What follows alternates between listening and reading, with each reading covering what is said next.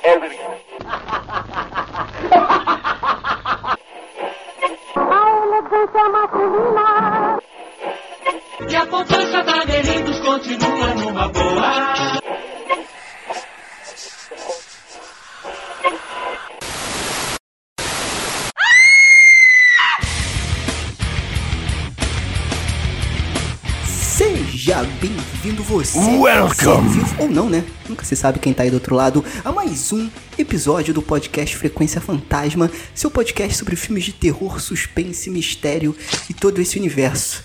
Tudo bem com você aí, coisa rica? Tudo tranquilo? Eu sou o Sérgio Júnior, o host desta bagaça.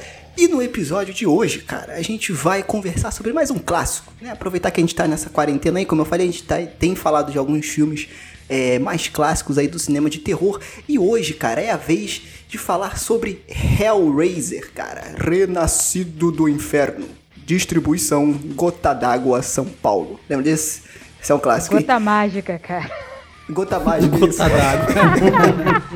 Caraca, eu sempre entendi gota d'água. É gota mágica. Não, mano. Galera que via Sakura Card Captor, dá um oi Aí, é aí. isso aí, boa, boa, muito bom, muito bom. Então é isso aí. É isso aí, cara. A gente vai falar sobre Hellraiser, cara. É um filme clássico aí do cinema de terror. E é importante falar, cara, que todo mundo aqui do Frequência assistiu esse filme na Darkflix, cara. Darkflix que é a principal plataforma de streaming de filmes de terror do Brasil. Então, se você curte filme de terror, estuda cinema de terror, enfim, cara, é quase obrigação você estar cadastrado lá. Por quê? Porque lá tem mais de mil filmes, o acervo deles conta com mais de mil filmes é, de terror, né? E, cara, é é uma plataforma muito bacana. A gente tá experimentando, a gente tá com essa parceria. A gente assistiu esses últimos filmes que a gente gravou lá. Então a gente super indica aí. É, tem filmes lá, cara, que assim, é, é complicado você achar com uma qualidade boa, com uma legenda legal. E lá, cara, é um streaming, então tá tudo perfeitinho, qualidade de áudio perfeita, legenda ótima. Então, o que, que você vai fazer? Você vai entrar lá no www.frequenciafantasma.com.br. No post desse episódio, vai acessar Darkflix, ou então joga no Google aí, Darkflix que você vai conseguir se cadastrar lá. E aí, como é que funciona? Eles já te dão 7 dias grátis. Então, tu tem 7 dias com mais de mil filmes para acessar aí de terror para ver. Claro que você não vai conseguir ver mil filmes em 7 dias. Quer dizer, não sei, né? Vai que. Enfim. Porém, a assinatura dele, depois de 7 dias, cara, você é a bagatela. Né? Você vai pagar a bagatela de R$ 9,90. Como a gente brincou, cara, R$ 9,90 não é nenhum salgado com refresco aqui no Rio. É mais caro às vezes do que isso. Então, por R$ 9,90 você vai ter acesso a mais de mil filmes de terror na plataforma. Então, cara, não perde tempo. Vai lá e se cadastra na Darkflix, tá? Onde você vai ver esse clássico e vários outros que também tem na, na plataforma. Beleza? Darkflix é vida, galera. É morte também. Tudo a ver com o filme de hoje. Boa, Luiz. Isso aí. E aí, claro, como vocês já ouviram aí, eu não estou sozinho, nunca estou sozinho, né? E comigo, pra gravar esse episódio e bater um papo sobre esse filme, está ele, Fábio Morgado. Tudo bem, Fábio? Opa, e aí, beleza? Vamos abrir essa caixa hoje. Exatamente. Isso aí. Isso aí. É, eu, não, o pior que eu não quero nem imaginar quais são os desejos do. Eu acho que os cenobitas iam ter medo dos, de- dos desejos do Fábio. Mas enfim. eu acho que eles iam ficar ass- assustados. Estamos aqui com ele também, é, nosso queridíssimo amigo, que, que já é praticamente de casa, né? Nosso outro Fábio, Fábio Franzoni. Tudo bem, Fábio? Fala aí de qual caravana você veio e teus projetos, enfim. Usa aí, esse momento é pra você, brilha. Aí, meus queridos. Obrigado pelo autoconvite que eu fiz lá no Instagram. é, pô, mas eu, eu gosto muito de falar do Hellraiser, que é, é um dos- uma das franquias que eu mais gosto, apesar dos filmes serem meio questionáveis, tirando os primeiros. Mas enfim, é, eu sou o Fábio Franzoni, como o Sérgio já falou. Eu sou lá do podcast, eu sou o host do podcast, POWDcast. É, a gente fala lá sobre variedades e cultura pop, essas coisas que a maioria dos podcasts falam, É, mas a gente atualmente não está produzindo podcasts editados, a gente está fazendo live todos os sábados aí. Quem quiser assistir e participar, só, só entrar lá no nosso Facebook. É uma parceria com, com nossos amigos lá do Tropa Dercy. A gente faz as lives aí é, na Twitch e no Facebook falando, sei lá, tá, o, assunto vem na hora e aí a gente comenta. Se você quiser, se você está ouvindo aí, você é podcaster e quer participar, fala com a gente lá que a gente manda o link do nosso Discord para você participar. Se você quiser assistir só e interagir com a gente lá, vai lá no Facebook, facebook.com barra podcast. É, e também tenho uma plataforma de financiamento coletivo, o Colabora aí. Eu já falei dela várias vezes aqui no Frequência, desde quando a, a ideia surgiu até hoje, com a ideia concebida e funcionando. Tem um ano aí que a gente está tá no. Inclusive hoje, na data da gravação, tem um ano e um mês que a, que a nossa empresa está rodando. É, e se você quiser conhecer, é facinho, é colabora.aí. E aí lá tem todas as explicações do que é, o que faz. A gente tem podcast, tem blog, tudo explicando sobre o financiamento coletivo. Beleza. E com a gente também aqui está ela, queridíssima Luísa. Tudo bem, Luísa? Tudo ótimo. E galera, se alguém no mercado te perguntar o que te dá prazer, corre, meu irmão. Corre pra caramba. muito bom, muito bom. E com ele também aqui, mais uma vez, que já tá virando de casa praticamente já. Matheus Maltempo, nosso Severino dos episódios aqui. e aí, Matheus, fala de qual caravana você veio aí e seus projetos. E aí, eu vim da caravana de Mogi Guaçu. É... Primeira vez que eu vi o filme do Cabeça de Prego, tô aqui a jato. Hoje foi literalmente Severino mesmo, mas vamos lá, vai ser review instantâneo aqui.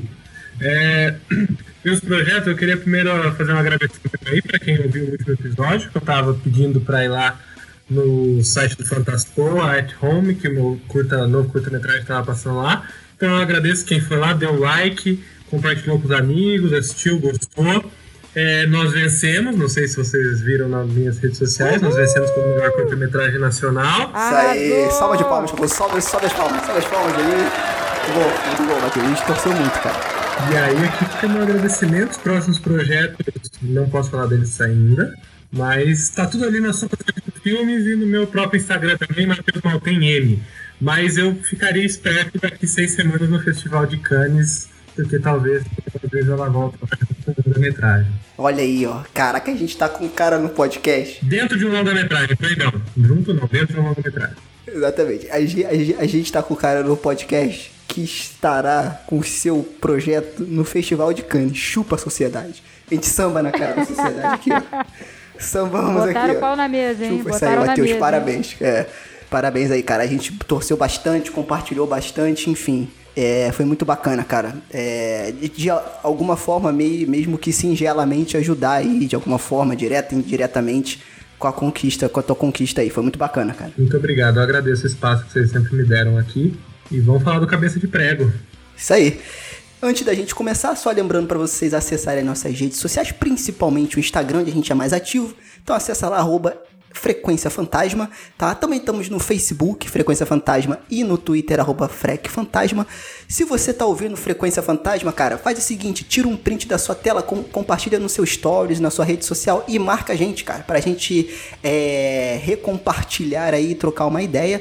E claro que também a gente tem que falar aqui da nossa seita fantasma, cara, nossa recente seita fantasma que a gente criou, o nosso grupo de apoiadores, a gente já está estudando entrar em outras plataformas, fica ligado, colabora aí.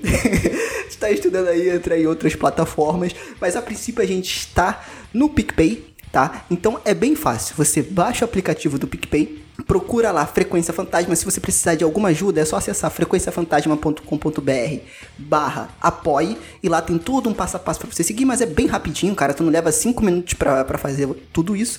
E além do que, além de você estar tá apoiando o, o podcast, né? Se você curte o podcast, você já pode ajudar com até com um real, cara. Com um real você já pode colaborar com o podcast e a gente fica, ficaremos eternamente gratos, né? Então você entra lá no PicPay, que além de ser a plataforma onde você ajuda Frequência Fantasma, você pode utilizar para fazer pagamentos, enfim. O pessoal até brinca na internet que é o canivete suíço dos pagamentos, né? Então você pode fazer pagamento, botar crédito de Uber, crédito de jogo online, enfim, tem uma porrada de coisa. Então baixe o PicPay, que é muito bacana. E eu quero agradecer o nosso membro, que se tornou membro aí, inclusive já entrou no nosso grupo secreto da Seita Fantasma, tá? Então, se você quer ajudar o podcast Frequência Fantasma a espalhar a palavra do terror, se cadastre aí no PicPay, beleza? Então é isso, chega de enrolação e vamos abrir esta caixa dos demônios.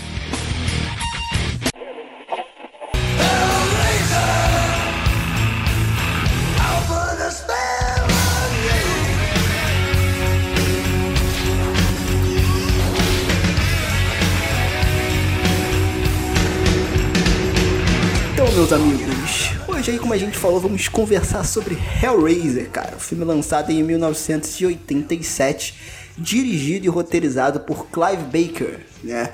Que, curiosamente, é o mesmo escritor do livro que deu origem ao filme. E aí eu acho bacana a gente começar, antes de entrar no filme, falando um pouco dessa relação né, do livro e do filme. Eu acho que os Fábios, olha que coincidência, os dois Fábios que estão aqui leram o livro. Porque a gente é Então, Fábio, seria Fábio é legal- Fábio, cara. Porque vocês são ricos, é por isso.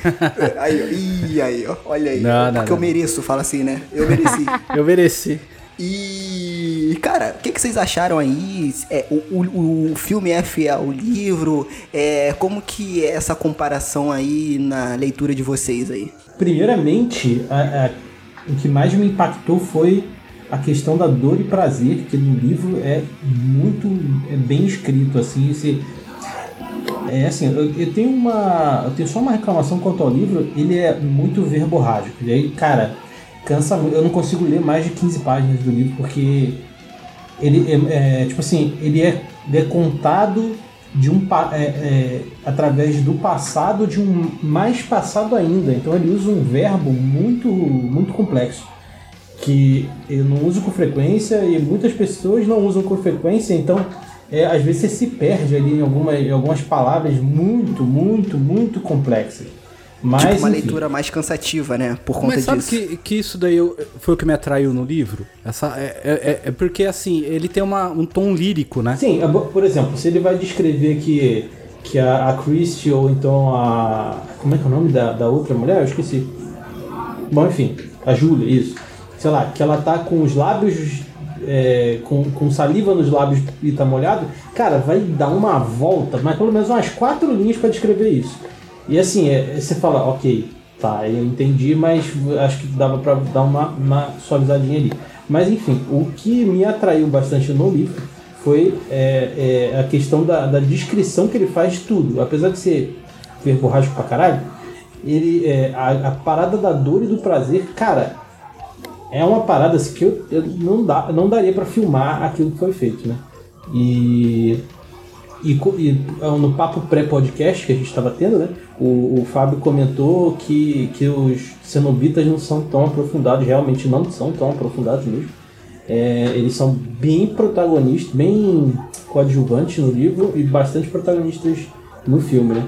É, a, a princípio essa é a maior diferença é, entre, entre as duas obras, mas também tem a questão dos personagens, né? A Christie, ela lá no filme ela é filha e no livro ela é seria uma pessoa que tem um relacionamento é, como é que é? Tipo uma friend zone ali com o Larry. Então, eu gostei do livro, desse tom lírico dele. Eu, eu não sei, eu, eu tenho poucos escritores de terror que eu leio. Então, a maioria seria o quê? Stephen King, né? Que, que a gente tá acostumado. E o Stephen King, cara, ele dá uma volta, mano, pra preparar o, o terror. Então o livro tem 600 páginas, 300 ele tá preparando o clima pra você entrar na história. E esse daí ele é mais direto. Ele já começa o livro com o, o, o Frank mexendo na caixa. E ele já te dá um contexto da onde ele achou a caixa e aparece os cenobitas. E, e é legal, esse começo é muito louco porque ele tem um diálogo com os cenobitas. O Frank, no livro, ele já sabe que existe os cenobitas, ele sabe que existe o engenheiro, ele, ele já sabe do que, que se trata aquilo lá. E quando eles aparecem, toda a descrição no livro é muito bem feita, que nem o Fábio falou, sabe? É, é, a- a- ele descreve, o, por exemplo, que os cenobitas eles têm um cheiro adocicado que é para disfarçar o, A podridão, né? ele vai todo o cenário que ele descreve, o odor que ele sente, as sensações é muito, sabe? é- é- nossa, é muito bem feito, cara, no livro. Eu eu e é acho nojento, né, cara? Eu, É, eu achei. sim. Tipo, a descrição, tipo, ele fala que ele, ele se peida, se caga, se mija, goza, e baba, e fede, e cheira bem, e tem bafo. Cara, é muito, muito, muito assim, e você fica, caralho, como é que todas essas coisas acontecem ao mesmo tempo? É, é muito complexo. Sim, e, e eu, eu acho legal porque quando ele tá. Quando ele vê os cenobitas no livro, que ele vai descrever, o Pinhead mesmo, você não sabe se ele é homem ou mulher. É. uhum. Ele mesmo fala, ele fala. Ele fala da mina lá, a cenobita fêmea, ele fala do- dos outros cenobitas, e quando aparece o Pinhead, ele fala, eu não sei se é um homem ou uma mulher. Então você não sabe quem é o Pinhead ali, se ele é homem ou mulher. Isso, isso eu achei muito legal, sabe? Porque no filme ele acabou se tornando. Ele é a, a franquia Hellraiser, né? Ele é a cara do filme. E no livro mesmo você nem sabe quem ele é, se ele é homem ou mulher. Verdade. Muito legal isso daí. Então, isso aí não seria é, uma, uma daquelas situações onde o livro. Porque tem muito essa história. Ah, mas o livro é melhor do que o filme. Ah, mas o filme é melhor do que o livro. Não seria uma, uma daquelas situações onde um complementa o outro? Sim. Porque eu acho que o filme é a oportunidade do cara materializar aquilo ali visualmente, né? Porque uma das coisas, pelo, pelo que vocês estão falando, eu não li o livro. Pelo que vocês estão falando, eu acho que uma das vantagens do livro é você imaginar essa Todo esse horror, dor com prazer que ele, que ele descreve. todo esse gore. todo o gore, né? E no filme ele de fato mostra isso, né? É, algumas não, não- acho que não tão descaradamente como no livro, né? Mas ele mostra ali algumas coisas, né? E eu acho que é bacana no filme, eu não sei se tem essa descrição no, no livro, o próprio apelo visual dos cenobitas, cara. Sim. Que se você perceber, eles são cheios de simbolismos sexuais ali. Né? E que é, é, não é tão nojento. Eu, eu, eu, não sei se chega a ser tão nojento como no filme, como quanto no livro, pra ter essa sensação de gore, mas que você percebe se você olhar com cuidado, assim, né? É, é, eu, eu achei isso muito legal, esse cuidado. Isso que eu acho bacana, porque é, esse é uma obra que não é normal o cara que escreveu o livro dirigir e roteirizar o filme. Por isso que ficou tão bom. né? não, a gente não vê isso toda hora. Mas eu acho que é por isso que deu E certo. isso é bem bacana, né? É que nem você falou. É é um complementa o outro, na minha opinião. Eu acho que. é, Aliás, eu acho interessante a pessoa assistir o filme e depois ler o livro. Entendeu? Porque você já vai ter meio que a imagem deles e aí no livro você absorve melhor. Mas como, como quem, quem dirigiu o filme e roteirizou o filme foi quem escreveu o livro, ele soube fazer isso muito bem, levar a ideia dele pro, pra tela, sabe? Até, eu não sei, eu, eu desconfio que até esse conto dele aí, ele deve ter escrito já pensando em futuramente se tornar uma obra, cara, porque é muito perfeitinho pra TV, sabe? É, velho, sim, sim. Ele tem muito cara de storyboard, assim, tipo. Exato. De, de, de, de você. de- que ele é muito descritivo, cara. Pois tipo, é. é, Não é uma descrição, tipo. Tipo. Cara, assim, que você. É, não é uma descrição que é pra você imaginar, isso é uma descrição pra você montar, sabe? Parecendo aquelas novelizações que tem hoje em dia. É. né? É, apesar de rolar por aí dizer que quem dirigiu o filme não foi o, o Clive Barker, né? Foi o mesmo cara que dirigiu o segundo lá, que era assistente dele e tal. Então a, a gente não, realmente não, não sabe a verdade, mas Pode é, até foi ser, bem porque o- competente. Ele ganhou fama, esse Clive Barker, assim, não, não tirando o mérito dele escrever bem, da história ser boa. Mas assim, ele ganhou um impulso porque o Stephen King publicou, falou, ah, o, o terror tem uma nova cara e essa cara se chama é, Clive Barker. Aí todo mundo foi atrás de ler o que o cara escreveu, sabe? Aí o cara ganhou um É o impulso networking, gigante. cara. É o network. É, É o network, acredite nos seus sonhos. E conheça as pessoas certas. É, porque esse conto, ele tá junto com outros formando um livro, né? Um livro de contos do Clive Barker. Barker. Quem compilou foi o George Martin, cara. Mentira. Então, assim, o cara tem o Stephen King e o George R. R. Martin que deu suporte pro cara, né? É, e ele é competente também, né? Não foi só isso, né? Sim, claro. Total, né? A história é muito boa. O Clive Barker, eu sempre gosto de lembrar que ele extravasou as três mídias, né? Cinema, literatura e videogame. Então o cara realmente gosta daquilo que faz e tem ideia, né? Zerou a Porque ele tem vários jogos que ele dirigiu e escreveu também. Ah, é? Sabia É não. mesmo? Eu não sabia não. O único que eu joguei Caraca, foi o Jericó. O Jerico. Que foi, saiu para Xbox 360 na época. Mas ele tem aqui um Clive Barker's Undying, Clive Barker Jeri Jericó, Clive Barker, Barker The Action Game. Então ele também foi pro videogame. Caraca. Eu até acho que às, vezes a pessoa pode aumentar. Não, também não sei essa, essa história, mas essa parada que o Fábio falou, de tipo assim, ah, falam que ele não dirigiu, que quem dirigiu foi o assistente dele. Pô, o cara nunca tinha dirigido um filme, né, cara? Então provavelmente o assistente deve ter dado ali, pô, é assim, é tal e tal, que já tava acostumado com toda essa produção cinematográfica. E aí o pessoal, claro, pra conseguir aquela o tabloide, né, para conseguir a, a a notícia, fala, não, não foi dirigido por ele, que na verdade quem dirigiu foi o assistente. Não, mas pô, às vezes as ideias principais vieram do cara, às vezes o cara não sabia executar isso naquele contexto, A né? técnica, Aí né? o cara É. vinha pra dar uma ajuda. Isso, é.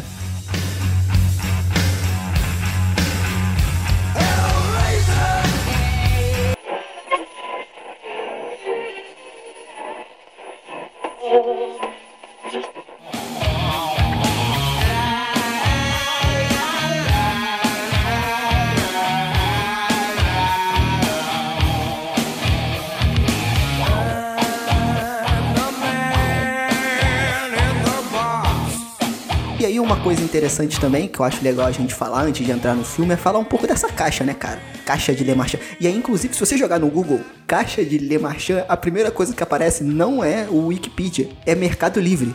Você pode comprar a caixa de Le Marchand e falam que existe aí várias outras caixas, né? Mercado Livre é um inferno à parte, né? É, Você pode acha de crer. tudo lá, velho? É um É, portal, você né? tá É. comprando uma coisa, mas você recebe algo que não era bem aquilo, é, pode crer. né? é tipo isso. E, e eu, eu, achei interessante que pesquisando um pouco sobre a história, vocês podem complementar aqui no episódio, né? Quem lê o livro e vocês que estão ouvindo também. Pelo que eu tava pesquisando, na verdade, é, a, a caixa foi feita por um engenheiro, arquiteto e afins, inclusive gente que acha que ele era assassino, tá? Chamado Philippe Lemarchand.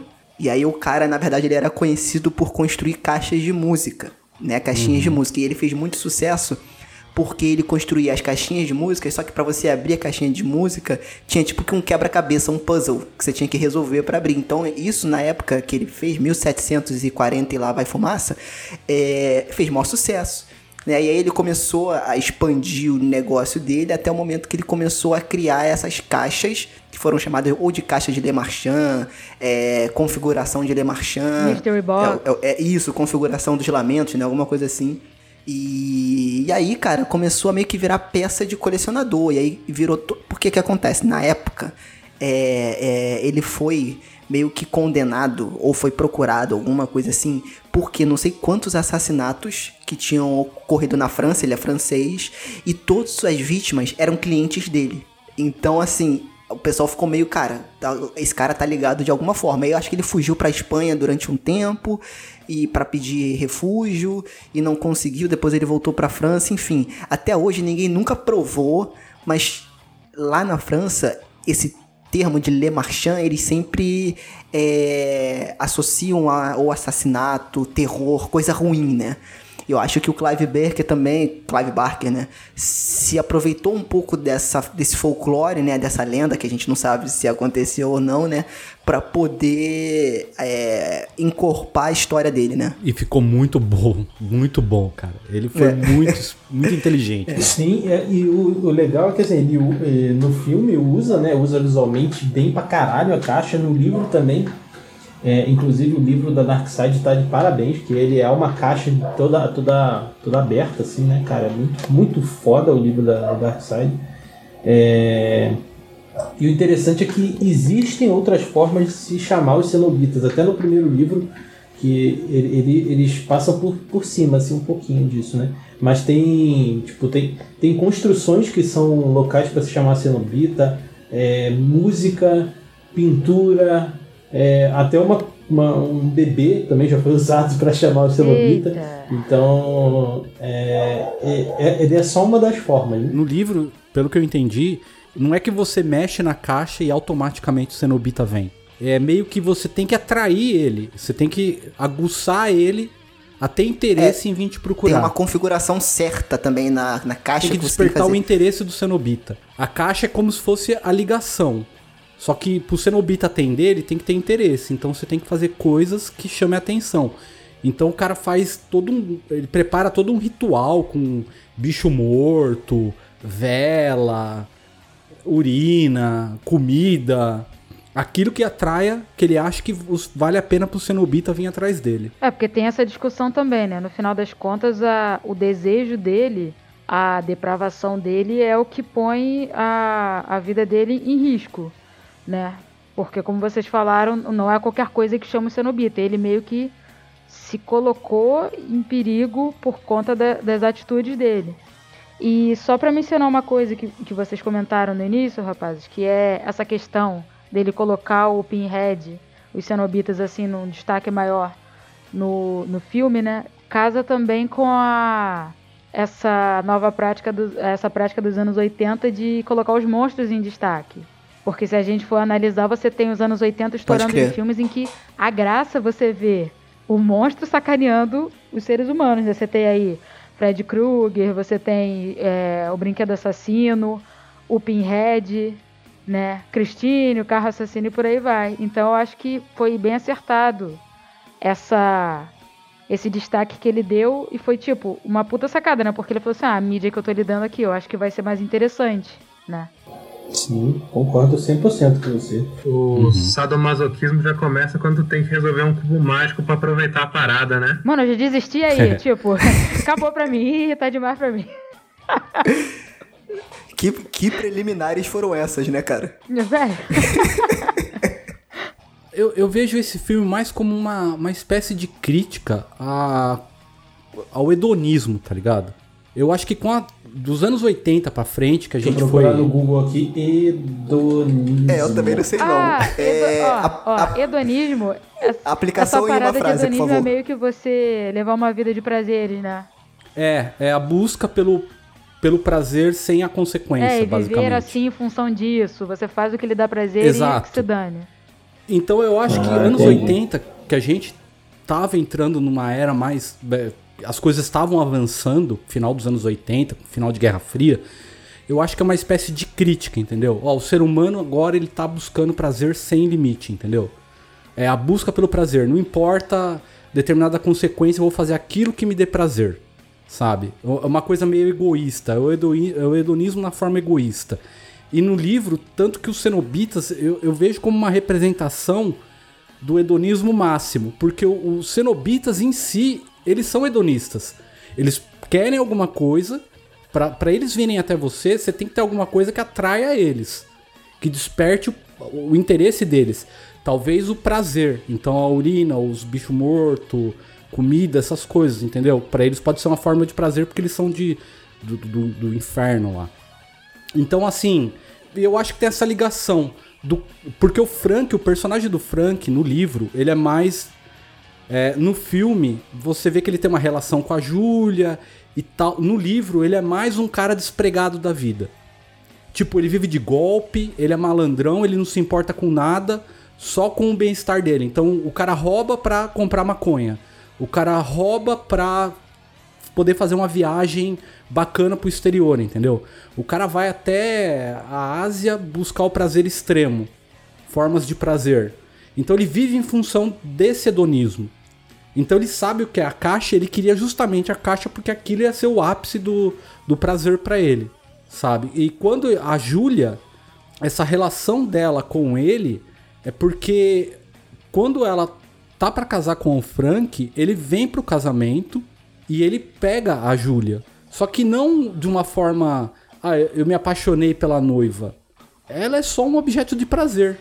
Quando ela tá pra casar com o Larry. É, né? com Aí Larry, o Frank desculpa. vai É, aparece. O Frank, é, exato. Quando ela vai casar com o Larry e o Frank aparece. Ela é um troféu, Tanto que no né? livro- do irmão. É, é, não, não é nenhum troféu, é só o prazer puro mesmo. É, fazer sabe? porque ele pode. Ele vai Saciar fazer porque ele vontade que pode. ele teve na hora. Ele vai fazer porque ele pode, não porque Tanto ele tem é- interesse amoroso por ela. É, não, É, sim. e- e no livro, tanto que no livro, nessa parte, o, o, o, o Barker, ele não descreve como é, é, sexo, ele descreve como coito. Você entendeu? Não é uma coisa erotizada, uma coisa romantizada. Tanto que ele é agressivo com ela no sexo, ele deixa marca nela, sabe? E isso. E ela, ela se apaixona por ele, mas ele nunca por ela. Tanto que ele vai embora depois e dane-se ela. Mas. Sim. Então você vê que ele é um cara que ele não se apega a nada a não ser ao prazer, sabe? A busca pelo prazer. Cara, é uma, é, uma boa lei- é uma boa leitura mesmo, cara. E agora que a gente já entrou no filme, né? A gente vai começar a conversar mais. Só pra contextualizar o pessoal. É, cara, basicamente a história do filme é esse. Começa o filme com o Frank, né?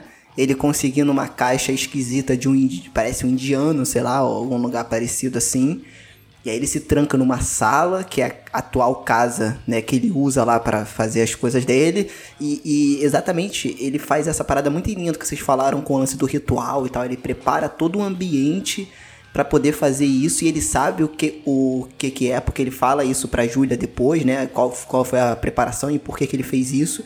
E aí, filho, quando ele abre a caixa e consegue fazer lá a configuração maluca, é, ele abre meio que um portal entre a nossa realidade e a realidade dos cenobitas. Né, que tem toda essa interpretação, que é o inferno, enfim, ou um dos infernos, enfim. É basicamente essa é a história do filme. E aí, o Larry e a Julia, que são casados, Larry é irmão do Frank, chegam pra morar nessa casa, né? Tipo, começar uma nova vida em um lugar novo. Enfim, aí ela começa a descobrir que o Frank tá ali ainda de alguma forma, né? De- mesmo depois de entrar em contato com os cenobitas e a história se desenrola daí. É... Cara, é muito interessante essa tua leitura, Fábio. Eu, quando eu acabei de ver o filme, eu tive uma leitura e aí eu fui pesquisar mais ou menos sobre o filme e entender meio que assim o que, que o diretor também entendia e tal. Não querendo falar que eu pensei igual o diretor, enfim, Ah, nada disso, tá, gente? Mas foi uma né? leitura que coincidentemente bateu. É. não, não foi. Mas que no fundo eu vi que, além de ser um filme de terror, é um filme de romance, cara. Então, ok. Porque sério. a mulher tava apaixonada pelo cara.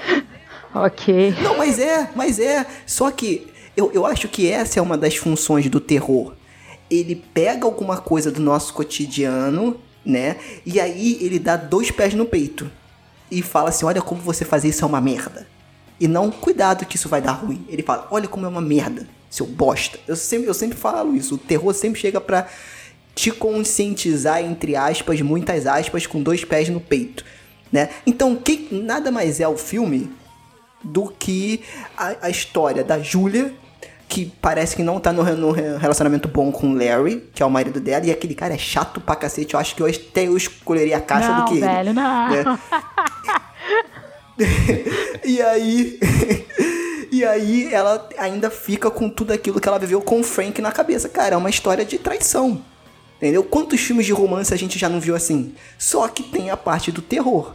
Que é o seguinte, cara, ela chega a matar, né? Ou seja, sacrificar pessoas pra estar de volta com o cara. Pra ter aquele sentimento de cara. E aí eu acho que é meio que o Fábio falou desse lance de não ligar pras coisas, de não ligar pras consequências.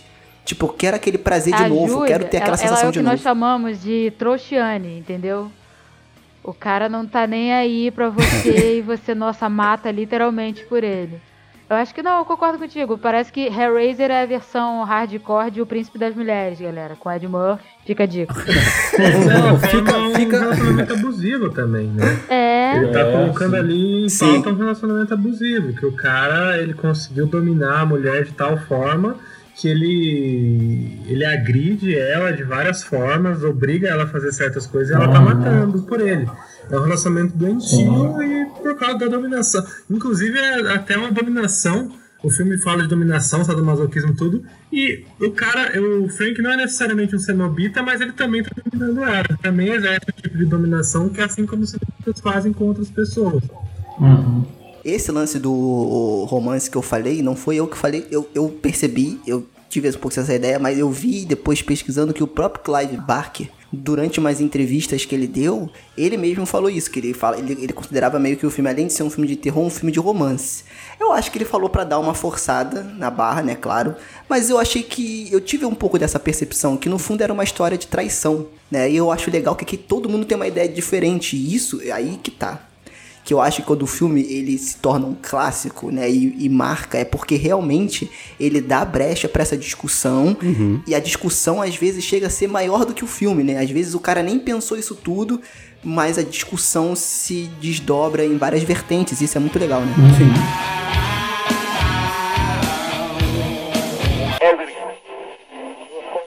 Uma,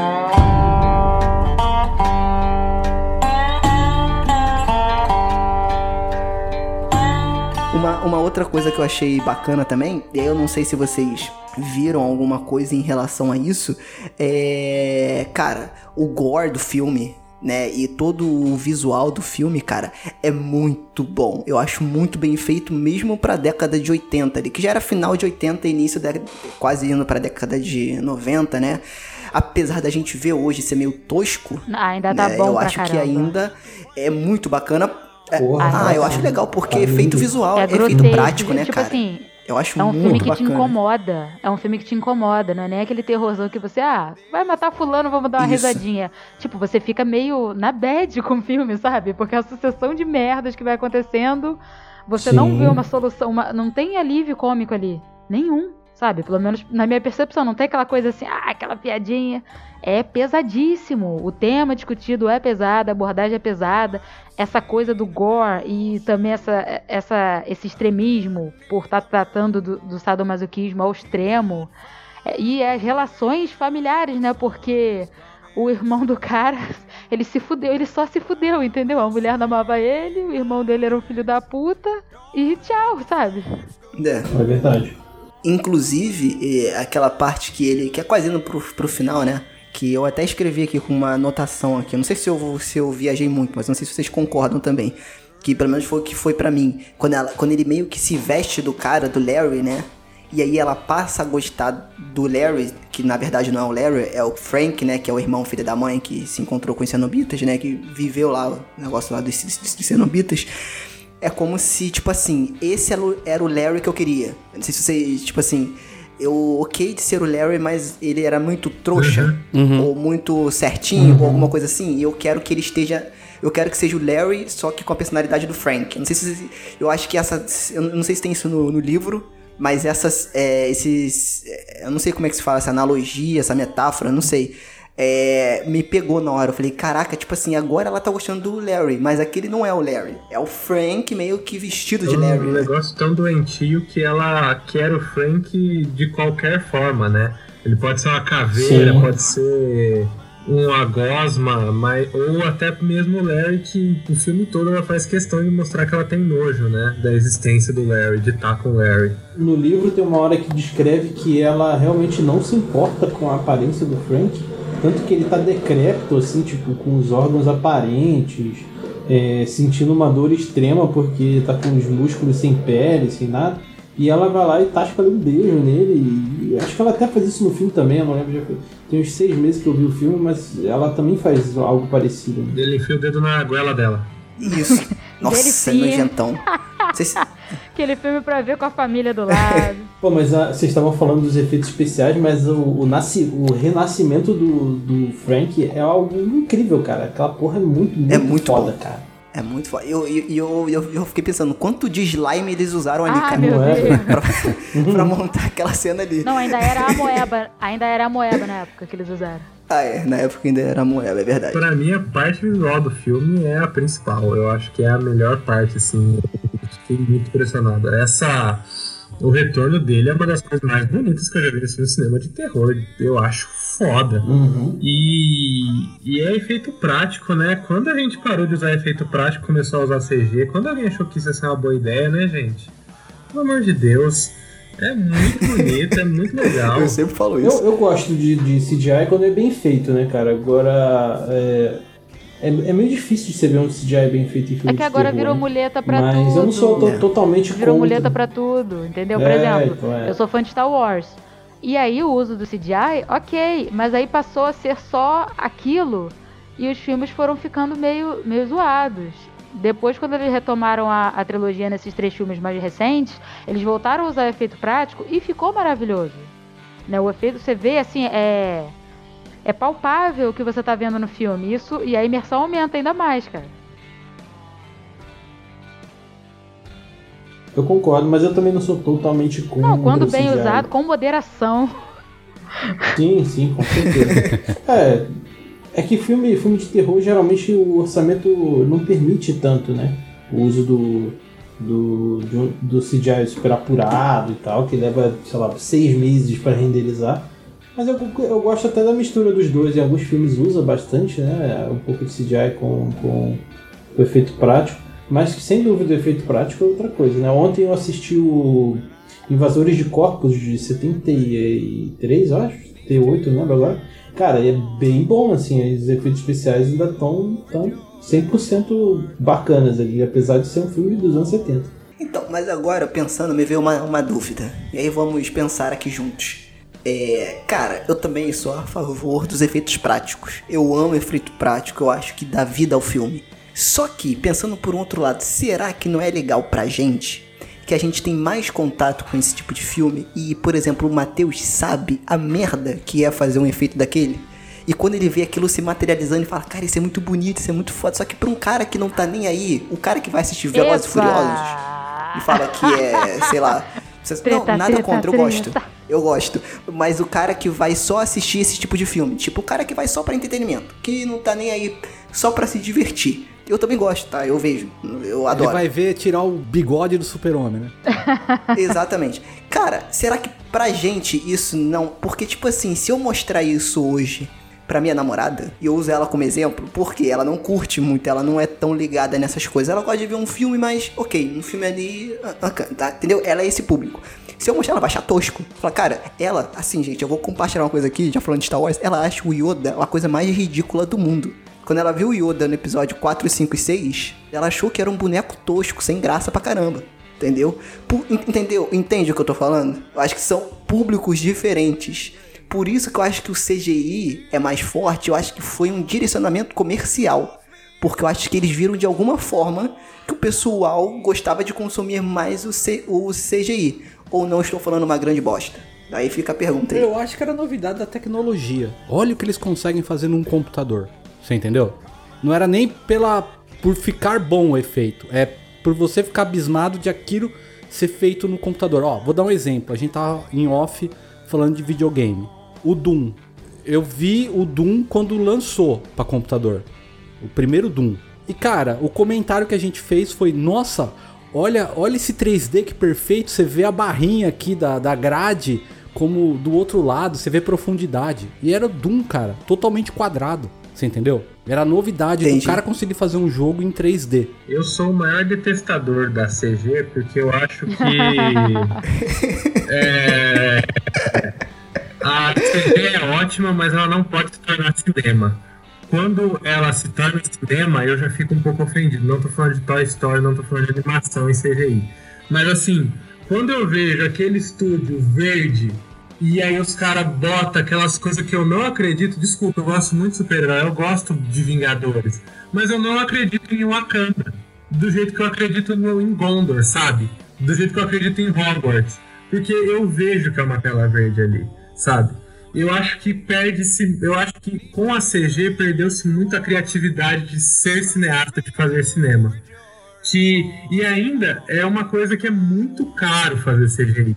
Por isso que a maioria que a gente vê é uma bosta, porque a galera gasta-se muita grana pra fazer uma bem feita, e mesmo gastando muita grana pra fazer uma bem feita, ainda não fica perfeito da forma que deveria. Então, assim, eu acho.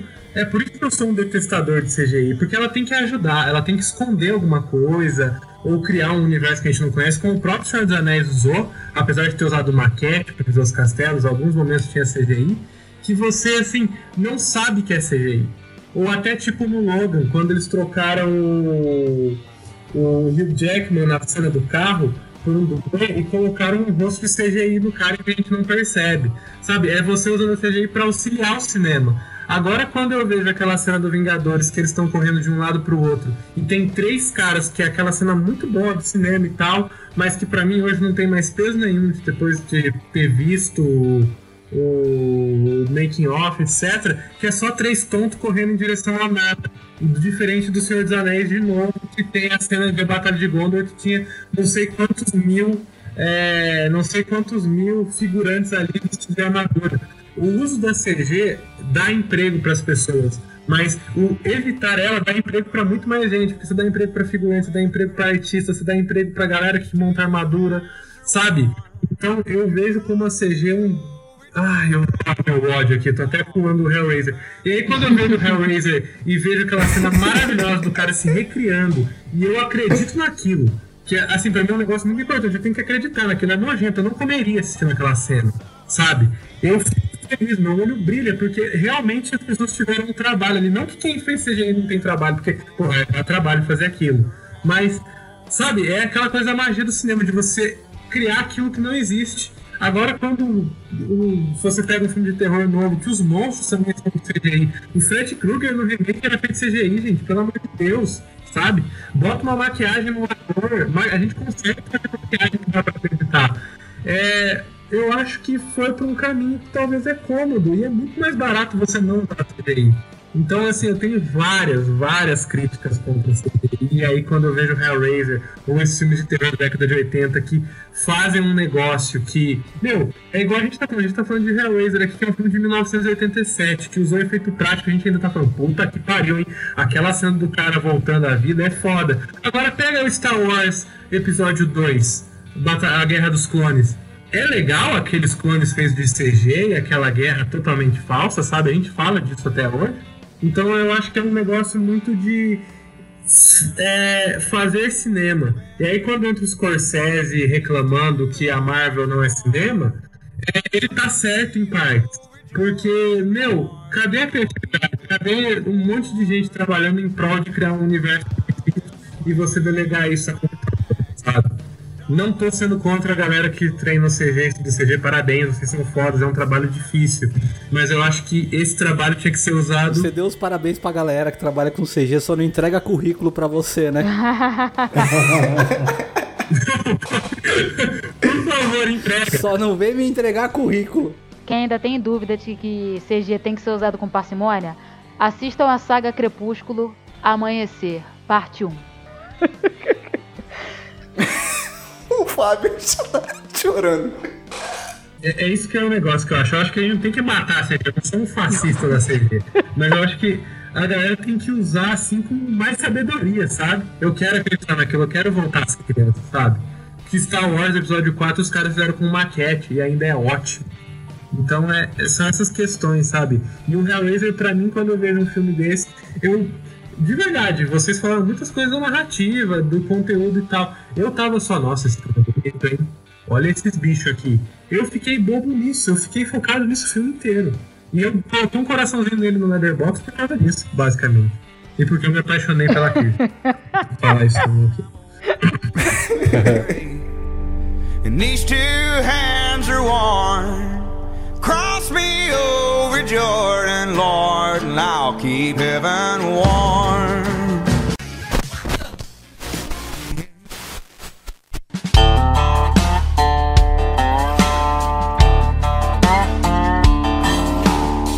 Essa, essa, essa questão que o, que o Matheus falou de efeitos práticos, cara, por que, que eu gosto? E pra mim faz muita diferença. Tem uma série na Netflix, que eu vou deixar a dica aqui, chamado Filmes que Marcaram Época. Que é muito bacana, que eu acho que são quatro episódios só, de quatro filmes que eles pegam e fazem um making off, contam todos os bastidores de produção, tudo desses quatro filmes. Aí eu acho que tem Dirt Dance, que eu nunca achei que seria. Cara, e eu vou. E ah, não é um filme que é o meu estilo, mas eu respeito muito. Porque que produção, amigo. Dirt Dance, Esqueceram de Mim, Caça-Fantasmas e mais outro que eu esqueci. É o Duro de Matar. Duro de. Isso aí, boa. Muito bom também. O Esqueceram de Mim, cara, eu fiquei bobo. Porque eles tiveram que construir a casa que o garoto ficava dentro de uma piscina. A casa que você vê ali não é uma casa em CGI. É uma casa construída dentro de uma piscina. Porque eles precisavam alagar a casa. Na cena que eles alagam a casa, no final. Eles construíram dentro de uma piscina para poder criar o efeito. Ou seja, eles tiveram que mover toda a estrutura que já tinha a casa lá pronta, eles tiveram que reconstruir essa casa dentro de uma piscina, dentro de um ginásio, para poder fazer essa cena se tornar real, de você acreditar que de fato eles estavam dentro de uma casa e a casa estava alagando. Entendeu? Então, tipo assim, isso faz muita Acho que foi na diferença. E quando piscina a da gente tá mexendo escola, com não é? terror- O filme foi feito dentro Isso, da escola, numa escola, né? alguma coisa assim. É do... é- Exatamente. é- acho, acho que na verdade é a escola onde foi filmado o Clube dos Cinco. Porque esse filme... É, uma parada Esse assim. filme é, é do John Hughes, né? A, a ideia, né? Isso. Não a direção, mas a ideia acho que é dele, né? Sim, sim, era uma, é, uma, é, uma, é uma coisa assim. Então acho que pro terror, cara, isso pesa muito, porque você tá lidando com um sentimento muito mais sensível, que é o medo. Então, as maneiras que você tem de causar medo e você tornar aquilo ali que o cara tá vendo mais palpável, acho que o medo que aflora em você pode ser maior do que um CGI que você vai ver na hora e você vai saber que é computador, né? Você vai saber que aquilo ali não é de fato, sei lá, uma pessoa. Gente, vamos lá, mais uma vez falando dos efeitos visual, visuais do Hellraiser. No momento que ele fica só músculo e nervo, cara, aquilo ali é muito sinistro, cara. É muito bizarro e não é CGI, aquilo ali é maquiagem, gente. Imagina quanto tempo os maquiadores levaram pra montar aquilo no cara. É absurdo, cara. É muito absurdo. Então eu acho que tem o seu valor sim. Eu acho que o efeito prático, o efeito. Foi o que o Matheus falou. Se o CGI tem valor, mas o efeito prático, cara, eu acho que pra terror, pra mim, é, pesa muito mais. É muito mais interessante, né? Até uma coisa que o Fábio falou também, filme de terror tem baixo orçamento, então baixo orçamento não dá pra fazer CG. E aí a CG vai gritar. É, te obriga Sim. a trabalhar com o que você É tem. boa, é boa. E aí, geralmente, o produto é bom porque você não tem margem de erro. Isso é uma, uma parte boa do baixo orçamento. Tipo, não, não dá pra errar. É, tem isso também, força um pouco da, cri- da criatividade. Ótimos, eu acho que a gente já falou isso aqui, mas ótimos diretores que são conhecidos na cultura pop vieram do terror, né, cara? O Sam, o Sam Raimi, que, porra, o cara dirigiu um dos meus filmes preferidos, que é o Evil Dead, né? O cara foi diretor do primeiro Homem-Aranha, o James Gunn era diretor de filme de terror quando ele Spielberg. começou. Enfim, essa- eu acho que eu, o Spielberg, o Tarantino, acho que já trabalhou com Coppola. terror também. Enfim, cara, Coppola, aí. O terror, cara, ele é, ele é aquele lance, baixo orçamento, cria- seja criativo. E aí tem toda. Como, como que você vai encantar alguém com sua criatividade? Tem tudo isso, tem tudo isso, né? Até porque a gente se lidar com muitas coisas sobrenaturais, enfim. Então, como você vai materializar aquilo com baixo orçamento pra fazer com que a pessoa acredite que aquilo de fato é real e cause medo? Tem uma parada sobre o Hellraiser, o primeiro, que ele tem uns flashes que, que lo- logo no final do filme, quando a, a Christie consegue derrotar o Cenobita, é, os, uns flashes pegam eles e levam eles de volta, né? Aqueles flashes foram, Isso. foram desenhados no frame, tá ligado? Porque tinha acabado a grana. Caraca, eu não sabia Não não. foi desenhado frame a frame, tipo, desenhado com caneta mesmo, sabe? Então, o bagulho foi um trabalho foda, assim, tipo, o filme foi feito com um, um milhão, eu acho, se eu não me engano. Eu não vou cara, que filme você faz com um milhão? E você olha pra aquele filme, você não fala que ele foi feito com um milhão. Caraca, é um isso daí, isso daí me lembrou a cena. Isso daí me lembrou a cena final do A Meia-Noite Eu Levarei Sua Alma, do, do Zé do Caixão, que ele usa o, o glitter pra fazer os fantasmas, lá o brilho nos fantasmas. Ele usa na película, cara. É tudo, tudo astúcia, né? Hoje o CGI resolve facilmente e, tipo, sei lá, já tem até o efeito pronto, raio laser. Pronto, raio laser. E aí já era, tá lá. Mas, é, é assim, eu- voltando, né, o, o trabalho que eles tiveram lá foi... Assim, essa cena não é tão boa, se você for ver, assim, né, vendo uma tela grande.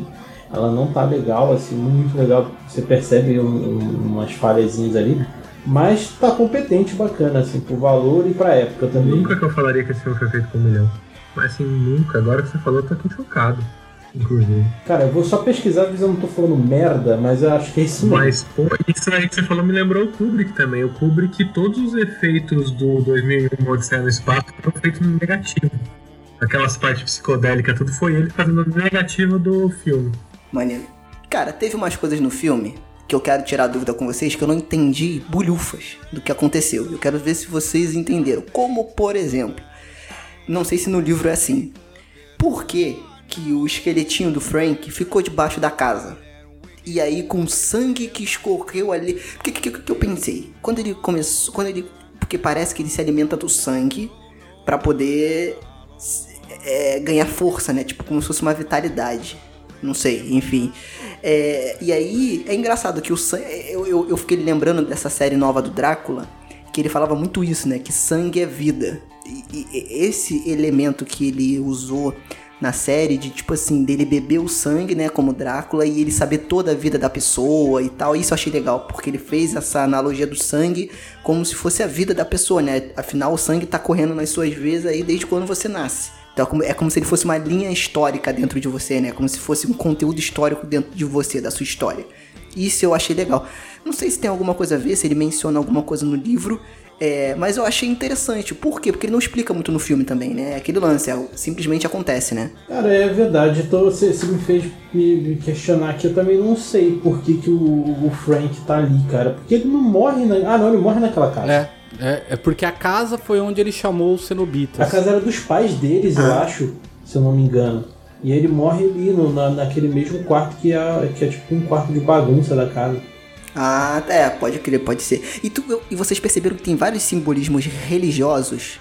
E aí eu não sei se eles botaram isso pra fazer, tipo, esse confronto. Eu não, tipo assim, várias vezes aparece, tipo, alguma imagem de santo ou alguma coisa parecida assim. Eu também não sei se ele faz alguma relação no livro entre o cara não ser é, não ter crença ou alguma relação que vocês viram no filme também durante o filme. Ele fala, né, que o, que o cubo lá ele pode levar ao céu ou ao inferno também, né? Tem uma parada assim que é meio. É, ele fala que eles não são anjos, eles são anjos pra uns e demônios pra outros. É, mas no assim livro- ele. Acho que a única menção que tem é quando eles estão mudando, que ele fala da igreja que tem ali perto e toca os sinos, determinado horário, acho que 6 horas da tarde, não sei. É, tem- também não É, lembro de, de nada assim, não. De... Acho que só é a única menção que tem, que é o sino da igreja lá que toca, uma- um determinado horário lá. É porque aquela frase final lá que ele fala que Jesus chorou é, é pro improvisado, não tava nem no roteiro aquilo, então. Cara, essa frase é bizarra. essa frase é maneiríssima quando ele manda, cara. Mano, esse filme é um absurdamente gelo. pesado, sei lá. Você É, tá com o coração peludo desse filme. É assim, eu, eu, eu, não- eu vou ser sincero, eu não, não senti absolutamente nada porque eu sou budista, então pra mim é diferente, né? Então pra, pra cristão deve ser bem, com- bem, bem mais complexo essa questão, né? Então é, eu, eu até na- vejo filmes e não percebo quando tem sim- simbolismo cristão. então, é, porque não, não, é, não é parte do meu cotidiano. Né? É, não, assim, eu sou cristão, mas eu não percebi o sim, tipo assim, esses simbolismos como se ele quisesse construir alguma analogia com o que estava acontecendo ali. Eu simplesmente vi que eles estavam muito presentes. E aí pode ser isso que o Matheus falou também, dessa menção que ele fala, né? Que é anjos pra um, acho que foi o Fábio, o Matheus que falou. Anjos pra um, demônios pra outros. E, Tipo, tipo assim, depende da personalidade da pessoa, tipo máscara. Quando você coloca a máscara, ou você é um cara legal que ajuda os outros e ok, ou é um merda, um babaca, entendeu? Que é o vilão. Então eu, eu, eu não sei muito se vai por essa vibe, mas eu achei, assim, interessante, é curioso, na verdade, porque eu não, não entendi muito bem essa relação. É, e uma outra coisa que eu percebi também, aí pode ser que esteja indo longe demais, como sempre, mas vamos lá. É, a, a, a Christie, e aí falando no interesse do Matheus, é, se você perceber no início, né, ela meio que tem uma, uma aura meio que de É, independência. aqui, não. Tipo assim, não, eu quero ter minha casa, eu quero ter o meu canto, eu quero ter o meu trabalho, é, exatamente isso tudo. Eu não sei se vocês perceberam, quando ela é internada lá no hospital, qual é a primeira imagem que aparece? Uma desabrochando. Exatamente. Não sei se o Matheus pegou isso também que eu peguei. Será que isso aí não seria alguma analogia também que o diretor quis botar ali? Ou está no livro, eu não sei. Com esse lance dela tá saindo da puber- puberdade e todo esse lance. Porque, no fundo, é um filme que mexe com a sexualidade, né? De tipo assim. É, eu também não é mencionada a idade dela durante o filme, mas tem, não sei se tem essa conotação também, né, de tipo assim de dela tá entrando nessa fase, tanto que quando acontece aquele porrada de sangue jorra na, na, na- na parede, né, e fica, enfim, não sei se vocês perceberam isso também, não sei se tem alguma ana- analogia em, em Eu acho que a analogias sexuais é o que Nossa, mais tem. exatamente, sabe? Essa cena me lembrou muito aquele filme. Sim. Muito aquele filme do Pink Floyd lá, o The Wall, que tem a mesma cena da flor desabrochando e tal. Eu acho que tem a ver sim, talvez. É, até a expressão, né? Deflorar. É, eu acho que significou que ela deu uma sapecada, né? Talvez. Ele falou, ah, bom, estou morando Pode sozinha, ser. agora Então, vou isso aí. sapecar aqui, gostoso e pronto, né? É, Eu vejo mais no sentido do desabrochar. O pai dela morreu, ela tá no hospital depois que o pai dela morreu. Então a, a independência que ela queria, o desabrochar pra vida adulta veio ali. Ela não tinha mais ligação com É, ninguém. pode ser. Pode ser Entendeu? também. Assim, no livro não tem isso, porque no livro ela não é filha, né? No É, livro ela é só uma amiga, Um né? interesse romântico, então não tem Não, esse tipo inclusive temos que bater palmas pra essa Hum, menina porque entendi, alguém tomando entendi. decisões é, aceitáveis dentro de um filme de terror, não é mesmo? Né? Cara, tipo assim, você, cara, deu merda, e É agora? verdade. não, e a- olha, a garota vai. É, exatamente. Mas aquela última cena dela que ela briga com aquele bicho lá é muito Ah, eu tosco, também. Aquilo Eu vi o achei muito carrinho. Aquela cena é foda, né, cara? Dá pra ver o carrinho, cara. É, cara. É, e, e foi. e f- sério, eu não, eu não vi carrinho, carrinho, cara. Caraca, Caraca, vou ver, vou ver de novo. Vou ver de novo. Caraca, eu não vi, cara. E, cara, e ela foi muito grande. Pra quê? Desnecessário. Ficou uma Eita. troca de mão ali. Eu pego, você pega, eu pego, você. Não precisava de. A gente já entendeu que estavam brigando ali pelo cubo. Não precisava ficar essa. Porra, sei lá, uma hora pra fazer essa, essa, essa jogadinha. Caraca, eu não vi o Esse, brilho, vou ver de novo. esse filme Caralho, aí, por de ter baixo orçamento e agora com a informação do Fábio é baixíssimo orçamento, uma coisa que eu notei, ele abraça muito a montagem para contar a história, né? E é sempre uma montagem meio que esquizofrênica e alternada, de vários significados. Isso daí que você falou da flor, tem também o, a montagem de quando a gente descobre que a que a Júlia é, que a Júlia traía o Larry, que aí tem a montagem dela conhecendo o o Frank, depois os dois na cama e depois corta para o Larry perto do prego, corta para eles na cama, corta para ele quase o Larry quase enfiando a mão no prego de novo, corta para outra coisa, corta para outra coisa. Então eles usam um esquema que é muito usado no cinema soviético, que surgiu no cinema soviético do Eisenstein, que é essa montagem alternada, de você mostra uma multidão, depois você mostra os leões, que aí você dá o entender no público de que aquela multidão é tão feroz quanto os leões. E aí você usa essa meio que psicodélica e isso é muito comum em filme de baixo orçamento. Até numa montanha que tem olho lá, esqueci de sádico, que a gente falou no, outro episódio, era a mesma coisa com a montagem alternada da cena da batida do carro. Ele não tinha dinheiro para fazer uma cena de batida de carro com dublê, etc. Então botou aquela a família desesperada, o som, o caça. E esse filme eu, eu achei que ele abraça muito isso. Às vezes muito acertado, como essa cena aí do Frank e, e dela na cama, depois ele cortando a mão. Mas Essa cena é muito boa, né, cara? Porque mistura muito dor e prazer, né? Que é o prazer tá sendo de um lado e a dor que você já tá sentindo que antes essa de acontecer. essa discussão você já é muito tá prevendo o que vai interessante, acontecer, né? né? Porque você, é, não dá pra definir bem o que é um e o que é outro, né? A sensação que causa em cada, em cada pessoa. Né? Uma coisa, um estímulo doloroso. É um estímulo. Estímulo doloroso, prazeroso e o que, que você tira daquilo. É parecido, ó, olha só, hein? Fazendo o link aí. Quando você tá fazendo exercício. Aquilo ali é uma coisa extenuante. Meu Deus, exercício, calma. Que susto. Quando você está se exercitando, pelo amor de Deus.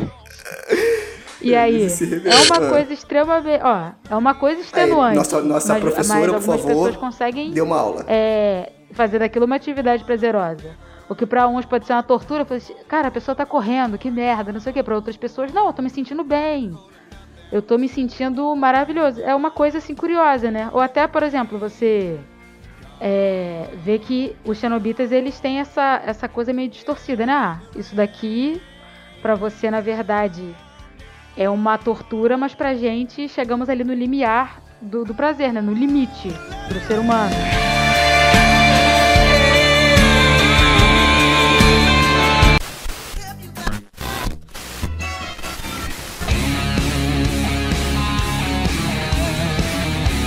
Esse filme, ele teve umas continuações, na verdade, oito continuações, e eu acho que vale a pena pra quem assistiu e gostou do primeiro, o segundo, ele é uma continuação bem direta e, e lógica da coisa. O terceiro filme, ele vale pelos efeitos do, do trash, que a história já não é tão boa, mas vale a pena assistir pelos efeitos.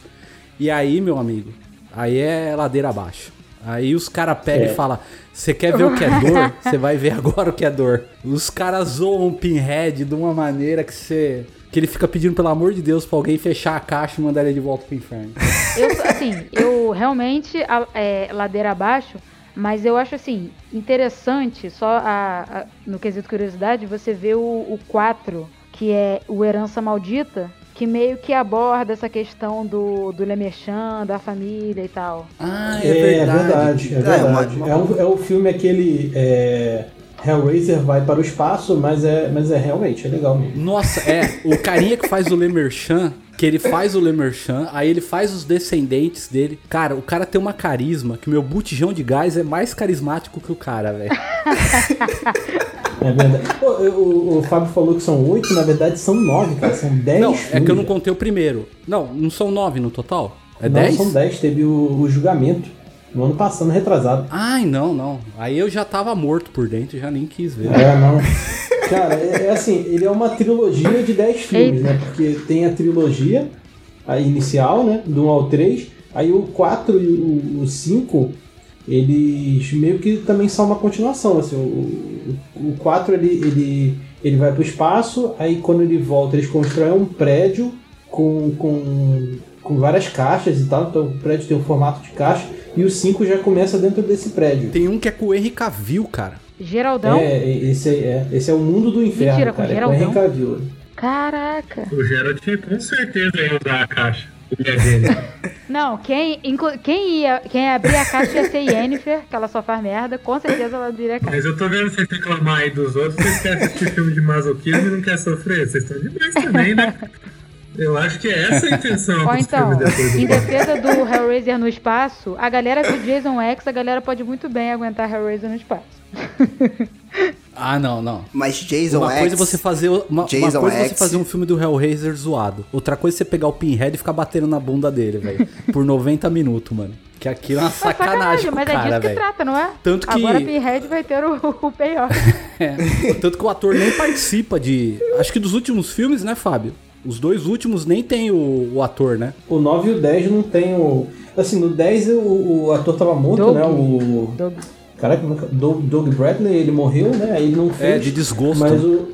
É, mas ele também não pode se A desculpar. Hammer já fez filme Pode- de Drácula sem o Drácula, então tá valendo. Porque assim, o, o, cara, ele não, o, o Doug Bradley, ele não pode falar, ah, não, não vou fazer a Razer 9, que é uma merda. Mas ele tava lá fazendo o Pânico na Floresta, né? Que é uma merda também. Então. Não, calma, calma, calma. Calma. epa, Não, epa! se Dois filmes foram blasfemados. Dois filmes foram blasfemados aqui na minha presença e eu não admito. Primeiro que Jason X é um filme que não é entendido. Jason X tem, uma das, tem as melhores mortes do Jason. Não as, as melhores, mas uma das melhores mortes do Jason. E é um filme muito divertido. Não me falem mal de Jason X. E Pânico na Floresta eu vi recentemente e Não, gostei calma muito, aí. tá? O Então não Pânico na blasfeme. Floresta que o Doug Bradley tá é o 5, não é o primeiro. Ah, tá, tudo bem. É, Pensei que não, era o é o primeiro. então é assim, tudo bem. Tá, perdão. Aí o cara troca uma merda pra um cocô, ele, né? Mas enfim. Aí não É, ajuda muito, né? Mas, assim, o, o- vale assistir todos os filmes. Eu assisti, só que eu, o, o, o que a, a Luiz até falou do, do peso do filme, realmente ele é um filme pesado. Eu não consegui assistir todos direto. Eu assisti de 3 em 3. É, porque o conceito é meio pesado, tem muita. Tipo, você sai meio, meio, meio caralho de tomar um banho depois do filme. E o último, o julgamento, puta que pariu, velho. Esse você tem que ter estômago mesmo, porque tem uma cena. Posso falar? Posso falar? Tudo bem? Opa! Pode, pode falar. que a galera come vômito, velho. Isso aí pra mim é inaceitável no filme, mano. Comer vômito não dá. E aí eu, eu- foi, foi uma das cenas que eu, eu, tive que pular. Assim, eu falei, não, isso aqui é too much. Pra mim não, não, não tá dando não. E sabe qual seria um bom tema de podcast que eu pensei agora? Qual é o limite do terror? Não tem o limite do humor? A gente podia fazer um podcast qual é o limite do terror. O que, que vocês acham? Vou Deixem nos comentar comentários agora. aí sim, quem tá sim. ouvindo. Sim, esse é legal. Seria um bom, um bom tema. Depois do podcast de Candyman. Ah, é, tem o Candyman ainda. Tem a Bruxa, que é o podcast lendário que a gente vai fazer um dia. Calma, o podcast da Bruxa vai sair. E é, lembrando que esses filmes, alguns deles tem lá na Darkflix. Então eu acho que tem alguns filmes do Hellraiser lá, não sei quais. Mas tem alguns, então se você quiser assistir, tem lá na plataforma também.